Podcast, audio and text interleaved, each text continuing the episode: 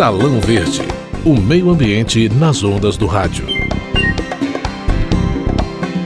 Paixão por viajar, paisagens deslumbrantes, aquela sensação de natureza quase intocada, banhos de mar ou de cachoeira que renovam as nossas energias. Quem não gosta de conhecer lugares especiais?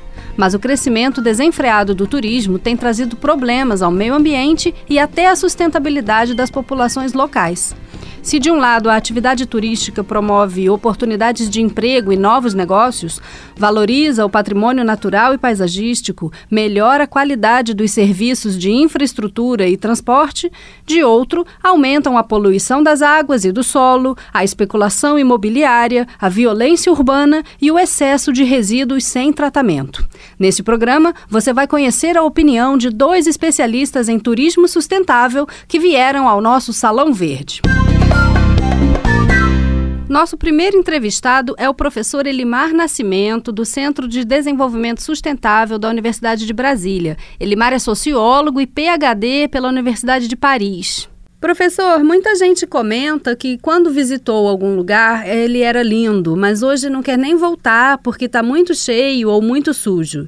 Essa tendência de degradação ambiental é uma consequência inevitável do aumento do número de visitantes? Ou seria possível controlar e planejar o crescimento do turismo? Todo local tem uma possibilidade de suporte, né, de carga definida pelas características do local. Né? E para fazer um turismo sustentável, eu tenho que eu conhecer né, qual é a possibilidade que tem de recepção de pessoas, e programar esse número de pessoas que visitam o local em cada um dos momentos. Isso, por exemplo, não é feito em geral nas praias brasileiras. Né? Se acha que pode ter a montanha que tiver, e aí você tem situações um pouco ridículas, né? que as pessoas saem com sua toalha à procura de um lugar para poder estendê-la é, e tomar sol, né? sob o risco de não tomar sol e tomar outras coisas, porque a confluência é muito grande. Mas há locais em que as pessoas têm clareza disso né, e programam a chegada das pessoas em cada um desses locais. Por exemplo, Bonito.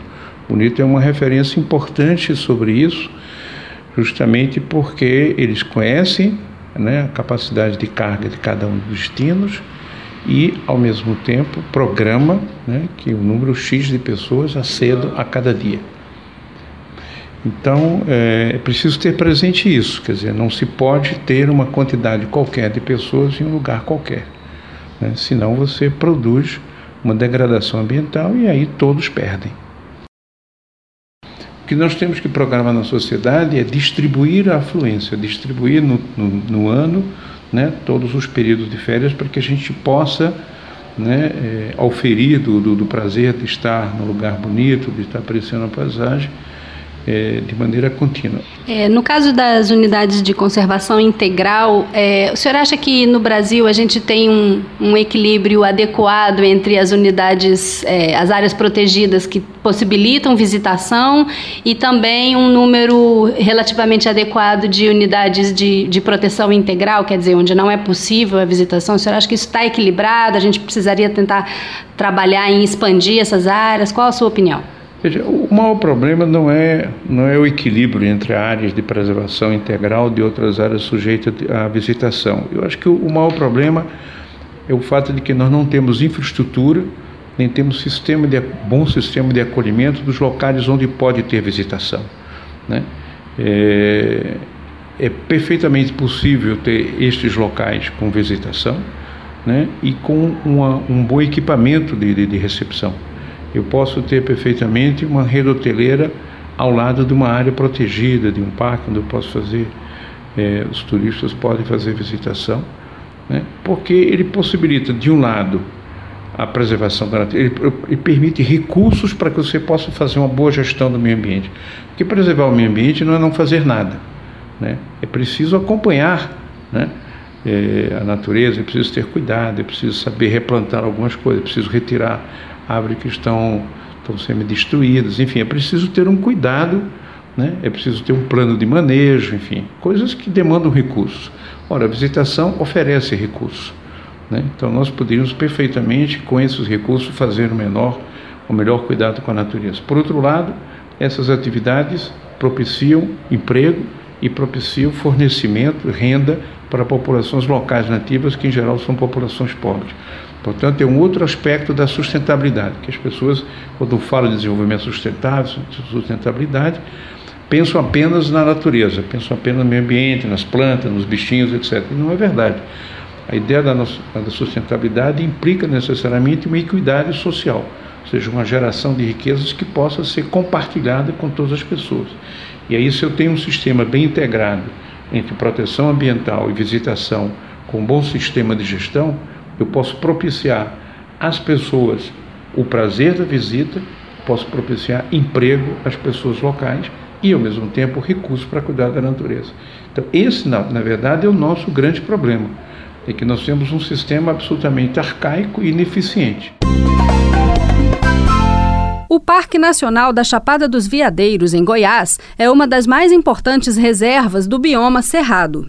São 65 mil hectares com rochas de mais de um bilhão de anos, centenas de nascentes e uma área de antigos garimpos desativados. O parque foi criado em 1961 e, 40 anos depois, foi declarado Patrimônio Natural da Humanidade pela Unesco. A gente conversa agora com Fernando Tatagiba, atual diretor do parque. Fernando, o Parque da Chapada fica muito perto de Brasília e é para lá que muita gente foge nos feriados. Existe algum tipo de controle de acesso dos visitantes?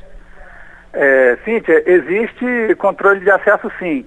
É, ao chegar no Parque Nacional, o visitante deve se dirigir ao centro de visitantes, onde ele preenche um termo de conhecimento de riscos e normas. Né, e assiste a um vídeo explicando sobre é, o Parque Nacional, seus atributos naturais, seus principais é, atrativos.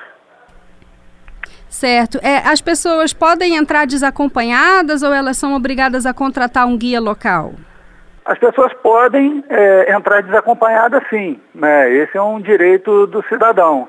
Né? Então ele não é obrigado a entrar com um condutor de visitantes, com um guia e nem com um servidor do Parque Nacional.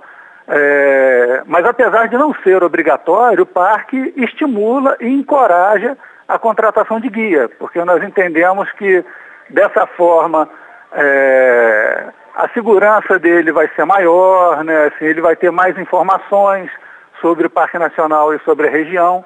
Boa parte dos guias são moradores antigos daqui e conhecem muito bem a região. Então, apesar da gente estimular, ele não está obrigado a contratar um guia. Ok. E eu descobri há pouco tempo no site que agora tem uma trilha que é possível pernoitar dentro do parque, né? Então aí eu, isso, isso me leva à seguinte pergunta: como é que o parque define essa capacidade de carga das trilhas, né? Cada, cada trilha no parque tem uma, uma, um limite diferente de, de, número de visitantes por dia. Então, uhum. como é que é definida essa capacidade de carga e, e quanto tempo se leva para estabelecer esse limite?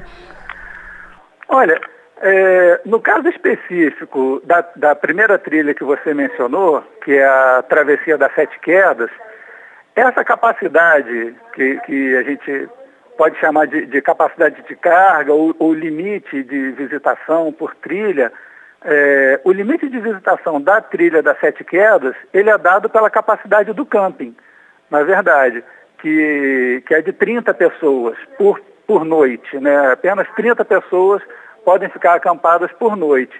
E isso é o que limita é, a lotação, vamos dizer assim, desse atrativo. Né?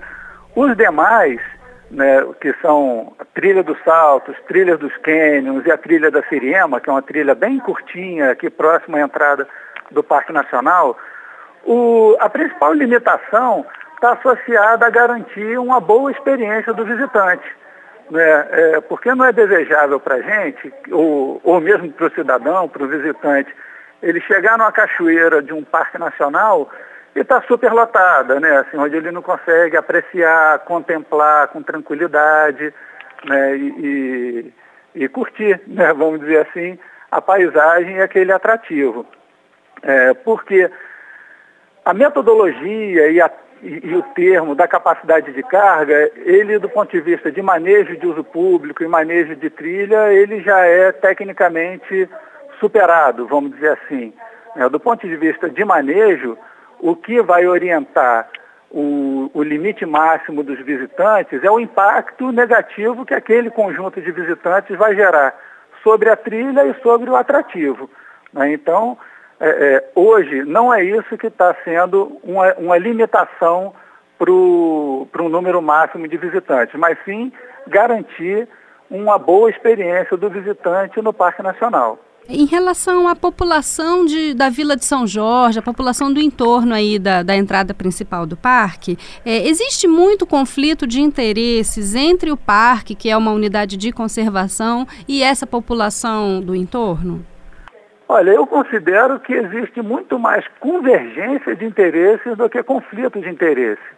Né? Assim, porque a principal atividade econômica da Vila de São Jorge hoje e eu acredito que também no município de Alto Paraíso, é o turismo. Né? E a gente tem é, conhecimento, a gente tem é, ciência de que o Parque Nacional é talvez o principal vetor de atração de visitantes para a região da Chapada dos Veadeiros.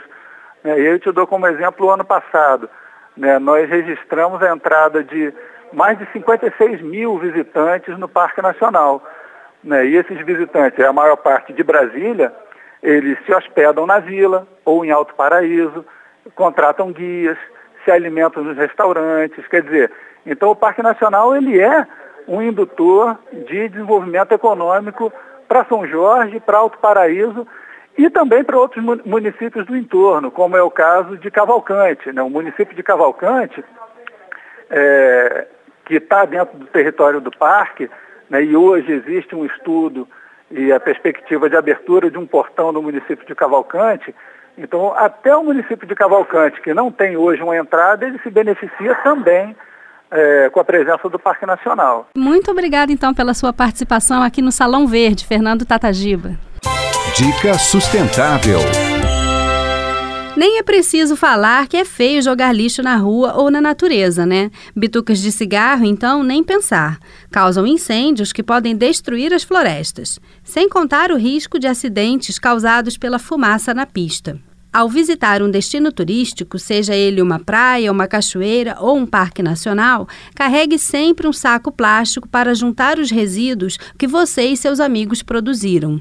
E se estiver indo visitar algum lugar onde haja rios, piscinas naturais e cachoeiras, evite usar shampoo, sabonete, detergente, óleo ou protetor solar principalmente se estiver próximo às nascentes, para não contaminar a água do local. Salão Verde o meio ambiente nas ondas do rádio.